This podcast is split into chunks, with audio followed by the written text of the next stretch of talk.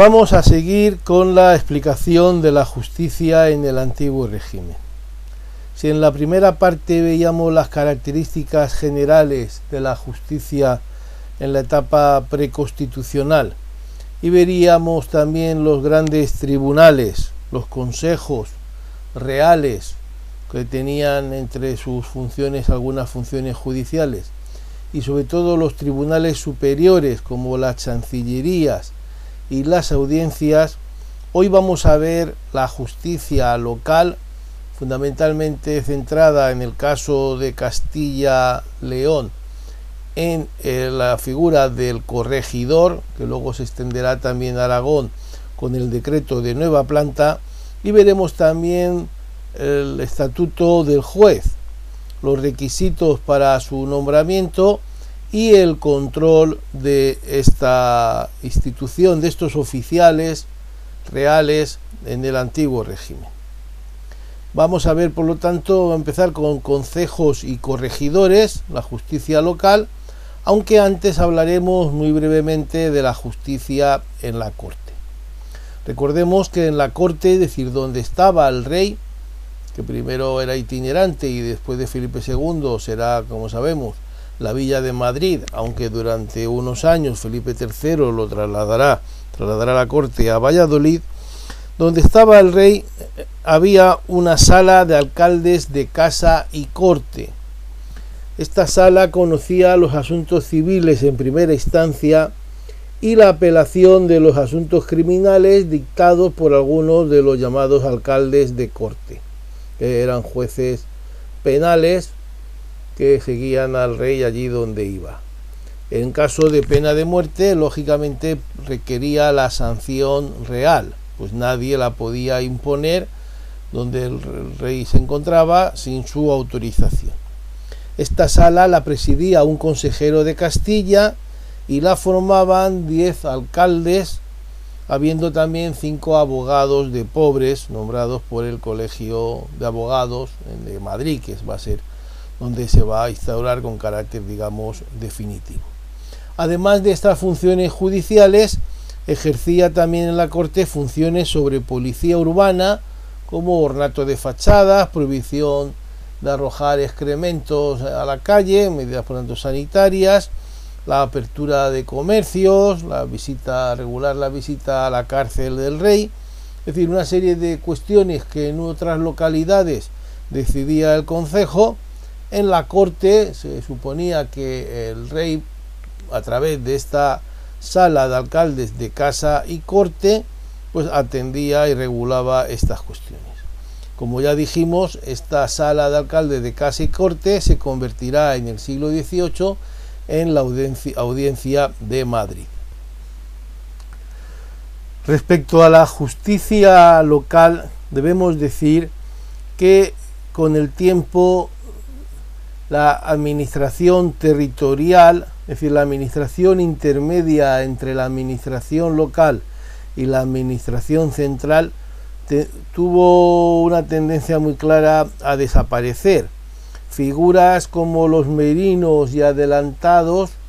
van retrocediendo en buena medida porque se fueron patrimonializando, pasaron a ser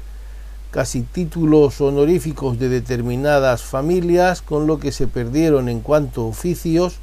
hasta el punto de encontrar un vacío entre el poder central y la administración local. El poder territorial, ejecutivo y judicial va a recaer con el tiempo en los corregidores y por encima de ellos ya no habrá prácticamente ni merinos ni adelantados, salvo excepciones, sino que estarán las audiencias y chancillerías con funciones no estrictamente judiciales, aunque sí que son fundamentalmente judiciales, pero también funciones gubernativas.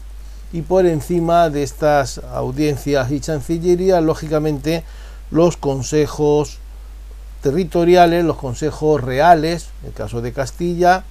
lógicamente el Consejo de Castilla para todo el reino de Castilla y León, y en el caso de Aragón, el Consejo de Aragón en el caso de las Indias, el Consejo de Indias, y así en cada uno de los territorios. Por lo tanto, hay una administración local que también va a tener funciones judiciales. Recordemos que estas entidades locales, que llamamos municipios, entonces recibían el nombre de concejos, cabildos o ayuntamiento, eh, los órganos de gobierno, según la época, era una institución integrada por regidores elegidos por el rey,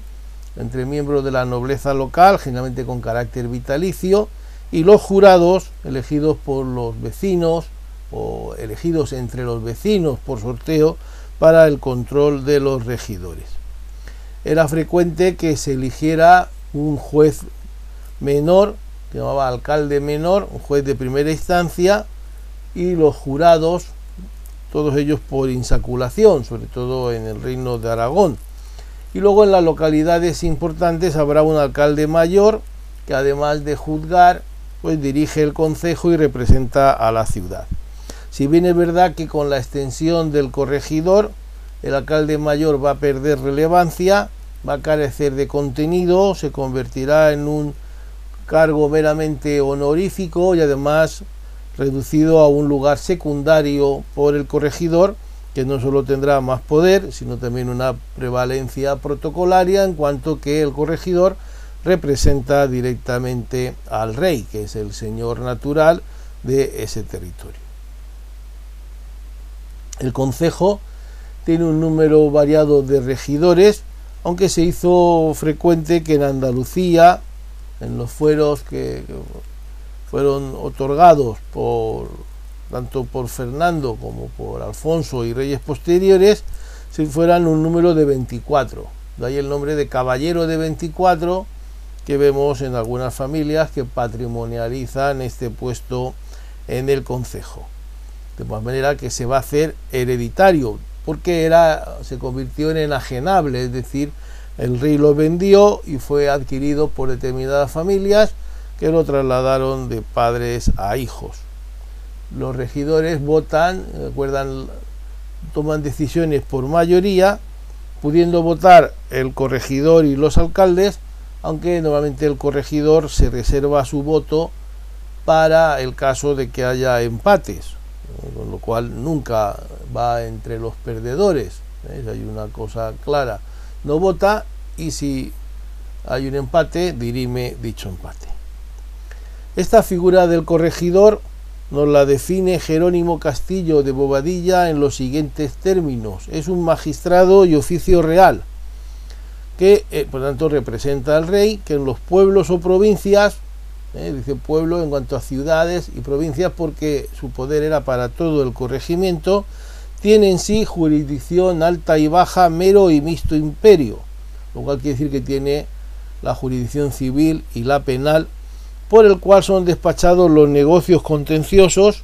castigados los delitos y puestos en ejecución los actos. Trae vara en señal de señorío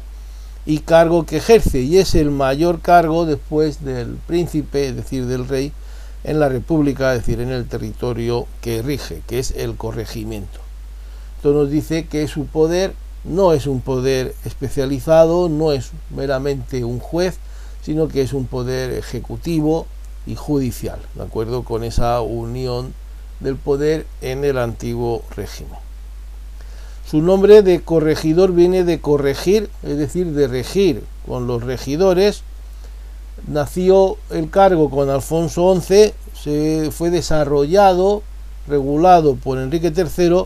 y fue muy utilizado, difundido por los reyes católicos, que lo nombraron prácticamente para todas las ciudades de importancia de su reino. En Castilla, ¿eh? es decir, en el reino de Castilla y León se nombra por el Consejo Real, es decir, en realidad se propone por el Consejo Real y nuevamente entre la baja nobleza reside en las ciudades de realengo de alguna importancia, pero como hemos dicho, con competencia en todo el corregimiento. En Castilla habían unos 68, más de, de un centenar largo en Indias, y residía en una capital, pero podía recorrer su corregimiento impartiendo justicia, vigilando las guarniciones, eh, los oficiales de cada una de las localidades o asistiendo a las reuniones de otros cabildos diferentes al de la capital. Por ejemplo, en toda Asturias había un solo corregimiento que desde Oviedo pues regía toda la, todo el territorio. Y por ejemplo, en una parte importante de las actuales provincias de Granada y Almería, pues había un solo corregidor con sede en Guadix para las comarcas de Guadix, Baza, Almería y Mojácar. Por contra, ciudades pequeñas, que ya entonces tampoco eran de una gran importancia, como el caso de Vivero o de Arevalo, pues por interés real tuvieron un corregidor propio. Corregidor no podía ser vecino porque se intentaba evitar el arraigo, hasta el punto de que el nombramiento real solía tener una duración determinada y luego se les cambiaba de localidad, generalmente era por tres años, aunque podía serlo por uno solo, se le cambiaba de localidad para evitar que cogiera arraigo, que cogiera relaciones que perjudicaran su independencia. ¿Qué funciones tenía? Pues era juez civil tanto de alzada o de primera instancia, dependiendo de la importancia del pleito. En los pleitos hasta 700 maravedís, el que juzgaba inicialmente era un alcalde menor, un alcalde ordinario, y el juez era de apelación ante esta sentencia del alcalde. Y en los casos más importantes de más de 700 maravedís, pues actuaba como juez civil de primera instancia. Y era juez penal único de todo el distrito. Además dirigía la fuerza pública, el orden público, si había ejército, eh, salvo que hubiera un mando superior, también tenía la coordinación de la fuerza armada para, por ejemplo, perseguir bandoleros, supervisaba la hacienda de los cabildos, de los municipios, asegurándose, por ejemplo, el cobro de los impuestos del rey, de aduanas, de, tránsitos, de portazgos, etcétera, dictaba ordenanzas junto al concejo que presidía con voz y con voto, como hemos dicho, generalmente dirimente de los empates. Además podía los acuerdos del concejo con los que no estuviera de acuerdo los podía recurrir ante la audiencia o chancillería. A veces es asistido por un delegado regio y podía tener un teniente de corregidor, que por ejemplo si se trataba de un corregidor de capa y espada, porque fuera en ese territorio en ese momento más importante el mando de la fuerza pública que la obligación de dictar justicia, entonces tenía un teniente de corregidor letrado. O en alguna ciudad secundaria pero de cierta importancia del territorio también podía tener un, teniente de corregidor que actuaba con funciones judiciales y ejecutivas delegadas del corregidor. Además podía en algunos casos convivir con un gobernador que se consideraba que era de mayor nivel que garantizaba el orden público, en cuyo caso el corregidor tendría una especialización más de tipo jurídico. El corregidor, por supuesto, que era mantenido por el concejo de manera que al rey no le suponía ningún coste, sino que era el propio ayuntamiento quien debía pagar. En el caso, por ejemplo, de una gran ciudad como Sevilla, el sueldo era un sueldo formidable, 3.000 ducados anuales, y por ejemplo, en el caso de una pequeña villa como era Arevalo, pues apenas prácticamente la cuarta parte. En la corona de Aragón no hubo corregidores hasta los decretos de nueva planta, pero habían eh, oficios similares como los begueres de Cataluña, los bailes en Aragón y los llamados gobernadores del Reino de Valencia, que eh, eran dos, inicialmente Valencia y Orihuela, pero el de Valencia de facto actuaba con dos lugartenientes, con poderes casi plenos, uno en Játiva y otro en Castellón tenían funciones jurisdiccionales similares a las del corregidor, también militares, fiscales y gubernativas, pero carecían de todo el poder de los corregidores y siempre fueron incapaces de controlar a los consejos eh, más importantes, más vigorosos, más insumisos, sobre todo de las grandes ciudades de la corona. Vamos a ver también el estatuto judicial, es decir, el acceso a la judicatura y el control de la misma por parte de la monarquía, ¿eh? al igual que a los demás oficiales reales, y como veremos también por los mismos medios. Hay que decir que los jueces, como el resto de los oficiales reales, estaba investido de la autoridad pública y en cuanto tal tenía una serie de derechos, por ejemplo el de ser inviolable en el ejercicio de su cargo, de manera que quedaba fuera de la jurisdicción ordinaria y bajo la jurisdicción del Consejo Real y en su caso de las audiencias o chancillerías. También estaba exento del pago de impuestos, teniendo derecho a una retribución que podía ir a cargo de la Hacienda Real o como caso que hemos comentado de los corregidores de los concejos y que además también había una retribución en especie muy frecuente, el derecho de vivienda, de carruaje, etcétera. También tenía otros derechos honoríficos como el tratamiento, la vestimenta, porque estaba regulado según la categoría social, se podía vestir con un tipo de, de traje su otro, el derecho a llevar armas, por ejemplo, lo tenían los oficiales reales, o el lugar preferente en el protocolo de los actos públicos, por ejemplo, los corregidores ocupaban un lugar preferente tanto en las misas, en las procesiones, como también en actos, por ejemplo, las corridas de toros, y lo mismo pasaba en las capitales con audiencia, donde los oidores ocupaban un lugar muy destacado en todos los actos públicos, oficiales y religiosos. Pero a cambio de estos derechos también tenían unas obligaciones como la de fidelidad y obediencia al rey, la obligación de residir en el lugar donde se ejercía el oficio, de realizar la jornada establecida, el secreto en los asuntos tratados, la discreción, la diligencia en el trabajo, prohibiciones económicas como la de vender bienes a la administración o de tipo moral como la de evitar aceptar regalos, la de no vivir en casa ajena para evitar lógicamente sobornos o la de hacer amistad manifiesta o emparentar con personas ah, dependientes, con personas generalmente importantes que pudieran condicionar su independencia. el incumplimiento de estas obligaciones pues podía suponer el cese, el cese que se producía si por algunos de los medios que luego comentaremos, pues el consejo o el propio rey conocían de que se incumplían estas obligaciones de independencia económica y moral. hemos hablado de los oficios públicos, en los oficios públicos de la patrimonialización, de manera que, como decíamos para el caso de los regidores, los monarcas vendían esos cargos, de manera que el que los adquiría no solo lo utilizaba de por vida, sino lo ejercía de por vida, sino que lo podía transmitir a sus herederos.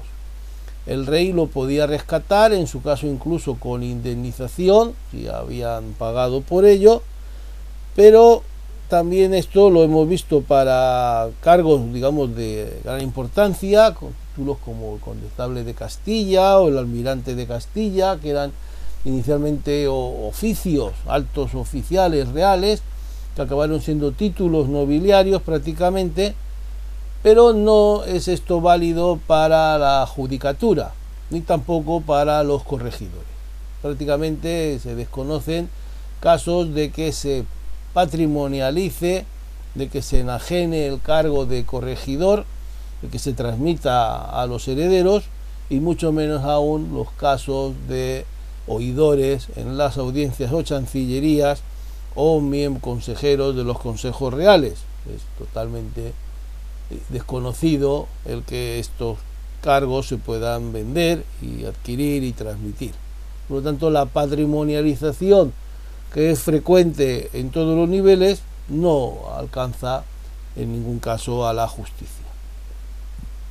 ¿Quién podía acceder al oficio de juez, el oficio público del juez? pues entonces no estaba como en la actualidad sometido el acceso al oficio público en general a unas reglas, digamos, democráticas de publicidad, mérito, pública concurrencia, sino que eran cargos de libre designación real eh, mediante un nombramiento con una carta de la Chancillería o del Consejo en la que se expresaban las obligaciones, las retribuciones, la duración, etc. Los requisitos del oficial público en general y del juez en particular, pues era no padecer determinadas enfermedades limitativas de su capacidad, como la sordera, como la ceguera, como la mudez, como la incapacidad o la locura, ser varón, recordemos que hasta 1970 no, ha sido admitida la mujer en la judicatura y los requisitos de edad pues inicialmente era 30 años, pero los reyes católicos lo redujeron a los 26. Tampoco se nombraba normalmente a ninguna persona por encima de los 60 años, que era la edad en la que, dependiendo de la salud, los oficiales públicos solían retirarse, aunque no había como ahora una edad determinada. La tradición decía que los jueces debían ser barbudos, lo cual al parecer daba seriedad y respetabilidad a los mismos. Por supuesto que no podían ser ni siervo ni penado, había que ser un hombre libre, sin antecedentes. Con el tiempo se fue pidiendo la limpieza de sangre, eh, se pedía por lo tanto que fuera buen católico, no reconciliado con la Inquisición,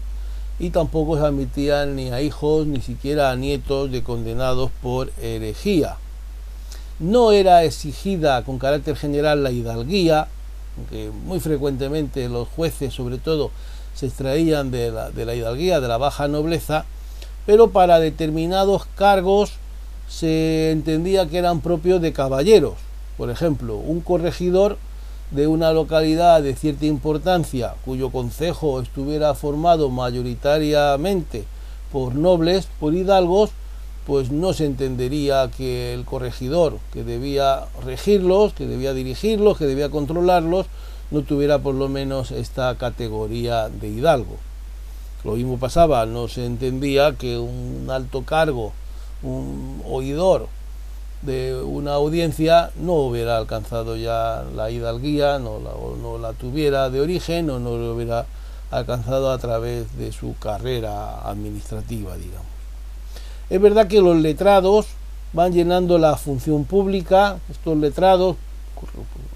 son extraídos de las universidades, generalmente pertenecen a esa hidalguía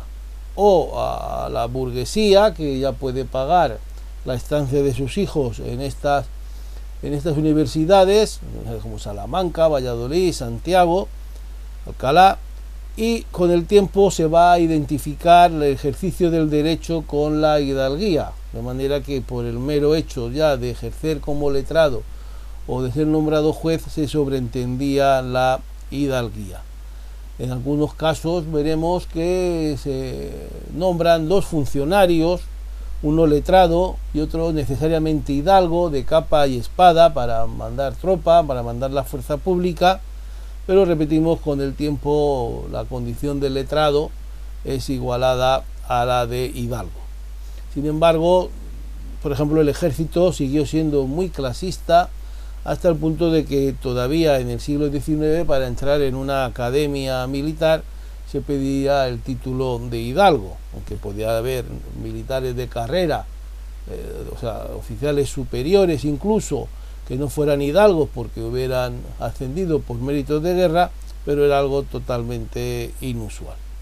Con el tiempo, también a medida que el país se fue encerrando en sí mismo, se fue radicalizando, se fue exigiendo la limpieza de sangre, que era un título que acreditaba no descender de conversos,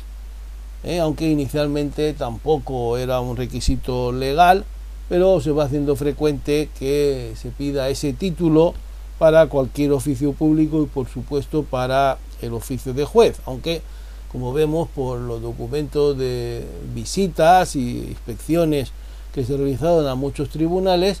pues era relativamente frecuente que no se cumplieran con estos requisitos. Inicialmente los jueces no debían tener ninguna formación preestablecida, pero ya desde el siglo XIV se va haciendo frecuente el que tengan estudios de leyes. Podía ser el bachiller de leyes, que eran tres años, el licenciado, eh, podía ser de cuatro o de cinco años según el momento, y el doctor, era como ahora el título superior, que implicaba siete o ocho años de estudios jurídicos. Como curiosidad, hasta 1713 no se intenta que se estudie el derecho real, es decir, el derecho positivo en las universidades. Una reforma de Macanaz en este sentido no fue bien aceptada por la universidad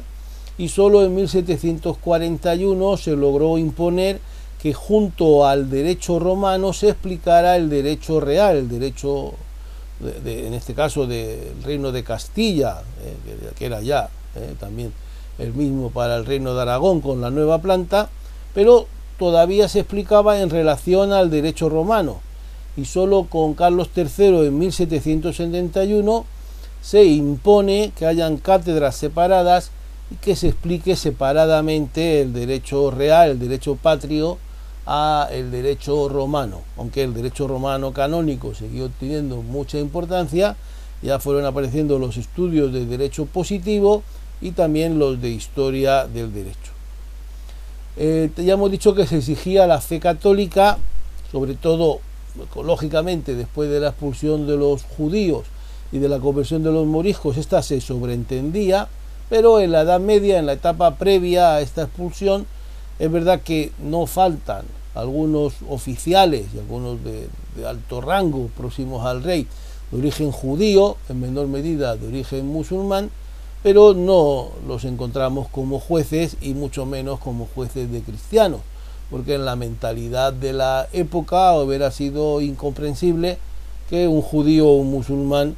juzgara a un cristiano. Como a los demás cargos les estaba prohibido el acceso a la judicatura a quienes hubieran desempeñado los llamados oficios viles, es decir, oficios manuales como sastres, zapateros, herreros, barberos, carpinteros, etcétera, oficios que hasta 1783 y solo tras una larga campaña de los ilustrados no podían haber ejercido los oficiales reales ni los municipales, eh, por lo tanto los jueces. A partir de este momento se van a igualar con el resto de oficios de manera que van a perder ese carácter de oficio vil y ya quienes hubieran ejercido o sus descendientes podrán acceder a todos los cargos en igualdad de condiciones, aunque esto no era en la práctica así, pero al menos sí formalmente. Como hemos dicho, el acceso era discrecional por el rey, se podía hacer por petición, a una plaza vacante, aunque generalmente había que tener, eh, lógicamente, contacto, relaciones en, la corte, se ejercía hasta la muerte o hasta que uno fuera ascendido o destituido. La jubilación era potestativa de cada uno, salvo en caso de enfermedad. Y por ejemplo conocemos en 1750 una relación de, jueces togados de los consejos, chancillerías y audiencias de 216, sabemos que 114 estaban en manos de los llamados colegiales, que provenían de los colegios mayores, de las grandes universidades eh, castellanas, eh, sobre la mitad prácticamente eran de Salamanca, y por lo cual nos habla de una fuerte conciencia de clase, de una ayuda mutua, seguramente, eh, de ellos solo cuatro, como anécdota, eran formados en el extranjero y en el Colegio de España de Bolonia. Un colegio que, aunque estaba en Bolonia, era propiedad, eh, vamos, relacionado con la corona española, es una fundación que todavía hoy existe, y el resto, el resto de, es decir, un centenar estaba en manos de manteístas, que eran estudiantes de las universidades de un origen social más bajo, que no residían en esos colegios mayores, los que había sobre todo hidalgos, lógicamente, y además también podían provenir de digamos una carrera empezada desde abajo como alcaldes mayores o abogados de los tribunales. Algunos de estos jueces togados que ocupaban esas plazas en la Chancillería y audiencias habían sido corregidores, habían sido corregidores, que era digamos el lugar de entrada y enseguida, pues después de unos años de experiencia como corregidores, podían pasar al cargo de oidores. En algunos casos de oficios públicos, por ejemplo, casos muy técnicos como eran los pilotos y capitanes náuticos, se, podían, se ponían de hecho exámenes por la Casa de, de Contratación de Sevilla, pero no es este el caso de los jueces. Como hemos dicho, se exigirá el título de estudios de leyes, pero no la oposición, que es algo moderno, algo ya del sistema democrático constitucional. Sí se exigía, lógicamente, el juramento,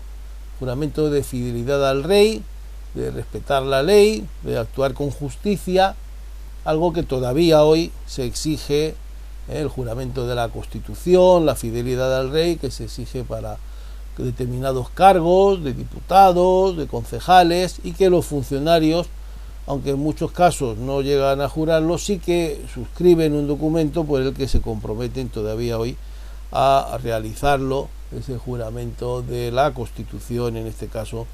y de fidelidad al rey, que en aquel momento sí que se hacía expresamente ante la autoridad que nombraba.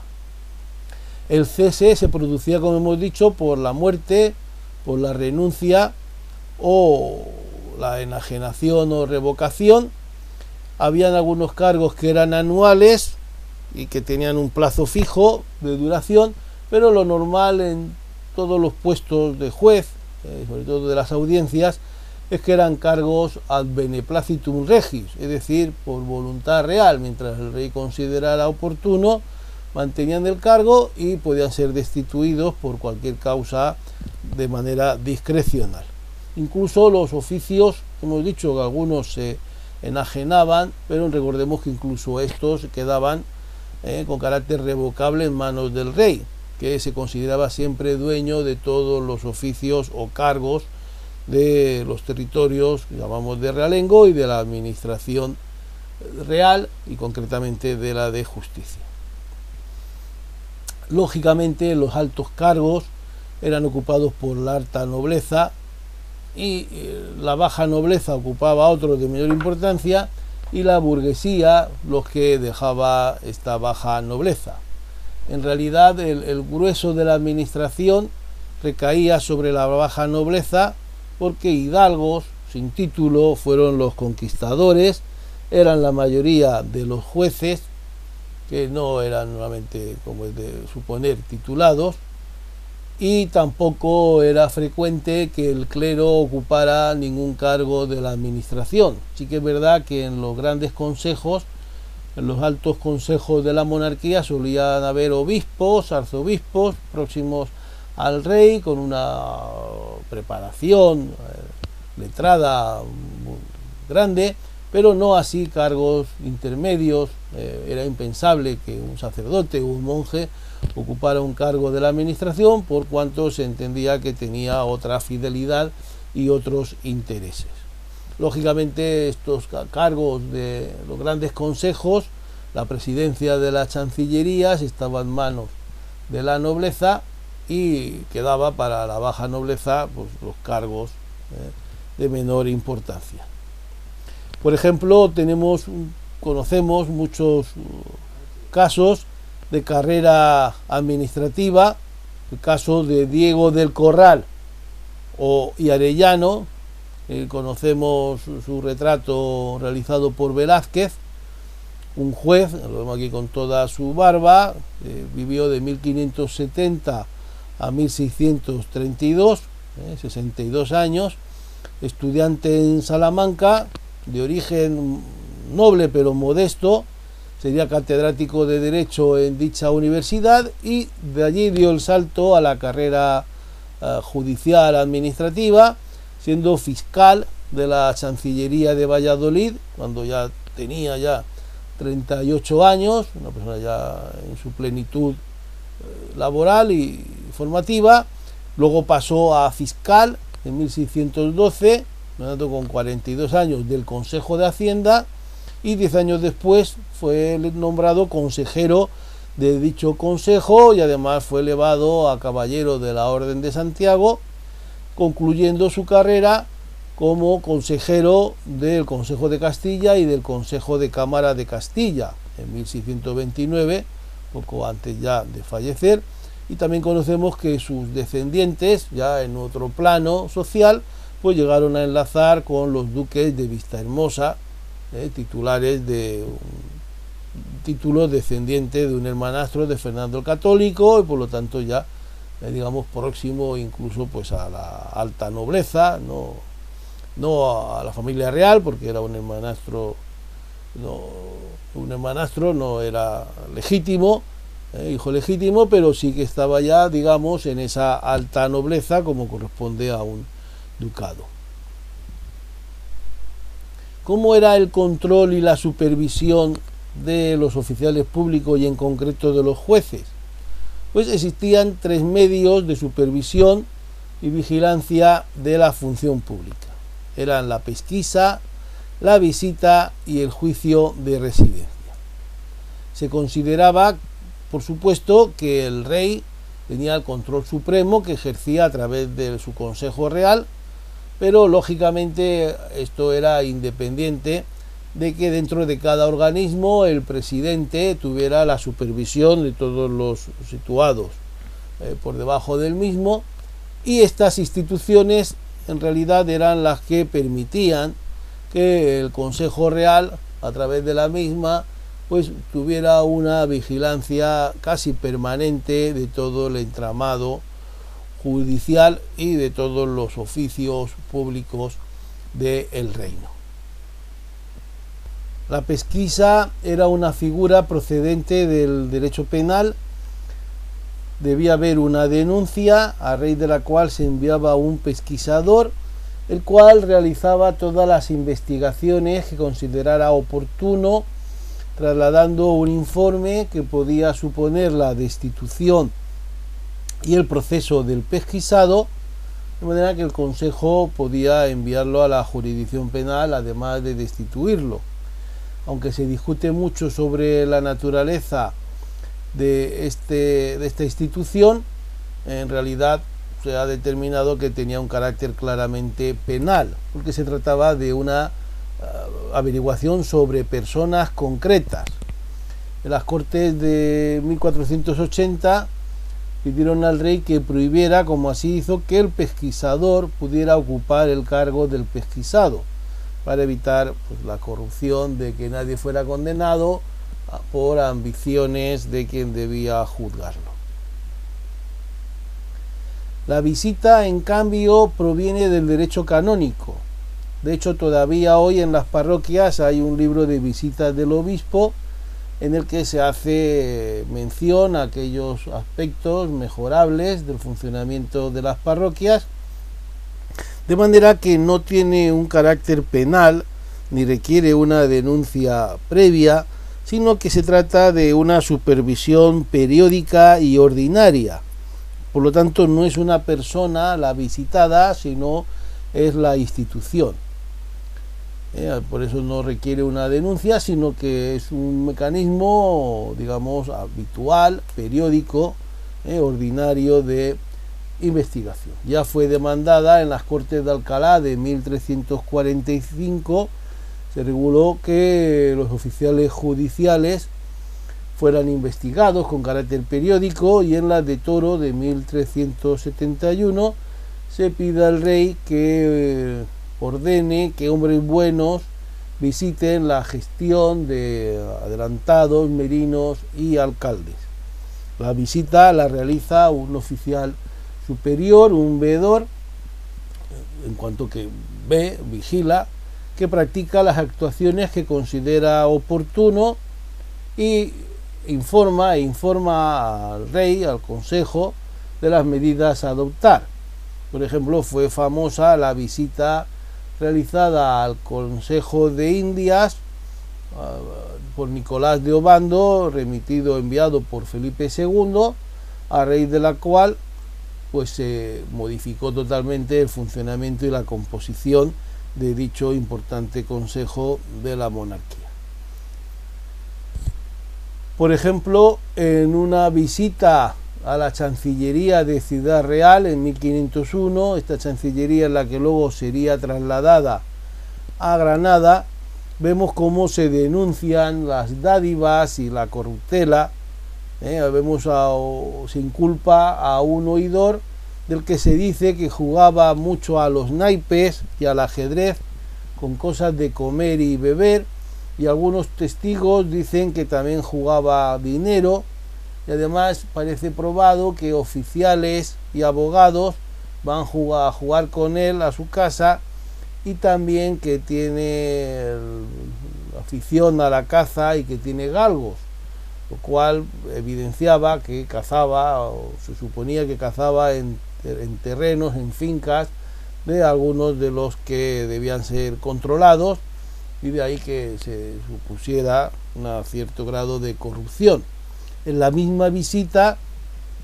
se denuncia que dos alcaldes de hidalgos que en principio son quienes deben juzgar a los hidalgos, porque era un privilegio de estos el no ser juzgados sino por iguales, pues se dice que de uno que no es hidalgo, como dispone la ley, sino que es hijo de reconciliado y nieto de quemado,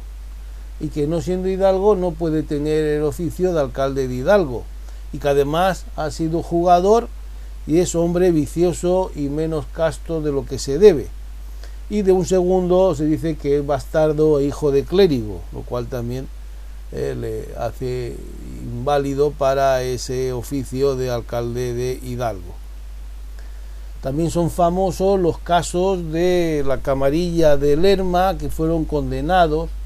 Recordemos que el duque de Lerma, ah, previendo que iba a caer en desgracia y que podía ser perseguido, obtuvo del Papa el capelo cardenalicio, lo que se retiró a sus estados, pues llamas así, estados territoriales, y al ser cardenal, pues imposibilitaba la persecución por la justicia, y sin embargo los que estaban a su alrededor, eh, concretamente tres personajes, sí que sufrieron pues, eh, juicios sumarísimos, como Alonso Ramírez de Prado, que amasó dos millones de ducados, una fortuna tremenda con un sueldo de solo dos mil ducados anuales. O Pedro Franqueza, conde de Villalonga, secretario de consejos tan importantes como el de Estado, el de la Inquisición y el de Aragón, que se demostró que intercedía los nombramientos a cambio de dádivas hasta el, caso de que el obispo de Barcelona, de la conocida familia de los Coloma, le pagaba dos mil ducados anuales por haberle promovido, haberlo propuesto para dicho cargo. A este se le condenó a prisión perpetua y al pago de una fuerte multa de 1,4 millones de ducados. Pero quien llevó la peor parte fue Rodrigo Calderón, el valido del valido, como se llamaba, conde de Oliva, marqués de Siete Iglesias, quien murió ajusticiado.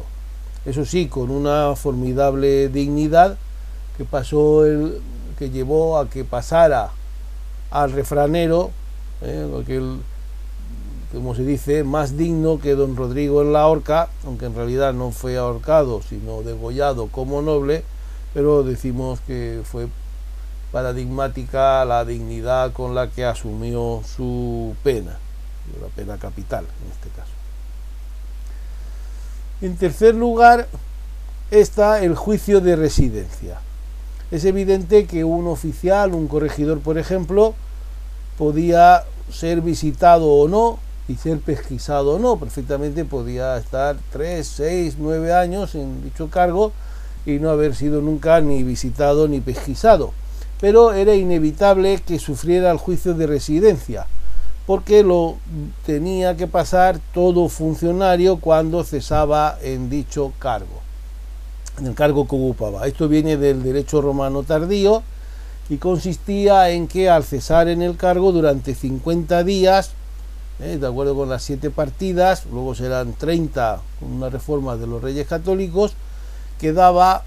a merced del nuevo ocupante del cargo, quien actuaba como juez ante las denuncias que pudieran formularse por cualquier persona afectada por el mandato del cesado. De manera que el nuevo ocupante de ese cargo podía acordar incluso el encarcelamiento o el traslado a la justicia ordinaria del cesante. Si el cesante no era acusado de nada o podía ser acusado y sin pruebas y por lo tanto era absuelto, el nuevo ocupante del cargo emitía un documento favorable en el que se hacía indicar que no había sido que había superado digamos el juicio de residencia por no haber sido acusado o por haberlo sido sin pruebas el cual documento le servía como credencial a el enjuiciado que le prestigiaba, pues lógicamente que en su carrera hubiera sido objeto de dos, de tres juicios de residencia sin que se le haya llegara a imputar ningún delito ni ningún abuso. Una pragmática de 1500 de los Reyes Católicos hizo extensible eh, este juicio de residencia a todos los oficiales públicos, lo cual se mantuvo prácticamente hasta final del antiguo régimen. Y en la corona de Aragón no existe el juicio de residencia, pero sí que había la llamada purga de Taula, que es muy similar. Fue instituida por Pedro III, primero para Cataluña solo, en unas cortes de Barcelona, que dejaba a los vegueres sometidos a inquisitio de su gestión, y después de las cortes de Monzón, de 1289, los bailes, los vegueres y otros oficiales quedaban durante 30 días eh, en que su mandato quedaba expuesto, suspenso todos los años. De manera que se entendía que en esos 30 días podía ser acusado de cualquier cosa ante tres jueces que se enviaban por el Consejo en caso de que existiera una denuncia concreta. Es verdad que la institución del juicio de residencia y su equivalente la purga de taula tuvo mucha, mucha importancia y fue un mecanismo muy útil de control, pero también lo es que estos sistemas, la visita, la pesquisa y el propio juicio de residencia o purga de taula solo funcionaban para los cargos de menor importancia. Los altos cargos los cargos ocupados por la alta nobleza quedaban en una casi absoluta impunidad y solo pues desde la corona, desde el Consejo de Castilla, cuando se caía en desgracia, como lo que hemos visto con la camarilla de Lerma, pues se podía llegar a un juicio de esa entidad. Lo frecuente era que la alta nobleza quedara eximida de cualquier control y que por tanto la corrupción estuviera bastante generalizada. Eh, conocemos algunos casos, como hemos dicho, que se caen de gracia, como los que hemos referido, o el famoso caso del virrey Amat, virrey en la Lima colonial, que eh, amasó una fortuna muy considerable, que bueno, fue paradigmática como modelo de virrey absolutamente corrupto y enriquecido con diversas artimañas, porque no olvidemos que el Perú era una fuente importantísima de recursos mineros, de plata y oro para la corona de España. Y con esta explicación sobre los mecanismos de control del oficio público en general y de la justicia en particular, terminamos este recorrido por la justicia del antiguo régimen un recorrido que nos ha llevado desde las características generales de la justicia en la etapa preconstitucional, pasando por el papel de los consejos, los tribunales superiores como las chancillerías y audiencias, las audiencias en Indias, en la Corona de Aragón, las audiencias borbónicas, luego hemos visto la justicia a nivel local, la administración local de justicia con la figura del corregidor, los begueres, bailes y gobernadores en el reino de Aragón y hemos acabado con el estatuto del juez, los requisitos de acceso y los sistemas de control. Esperamos que haya sido del agrado de todos los que nos puedan escuchar y muy especialmente de los alumnos de Historia del Derecho de la Universidad Miguel Hernández. Muchas gracias.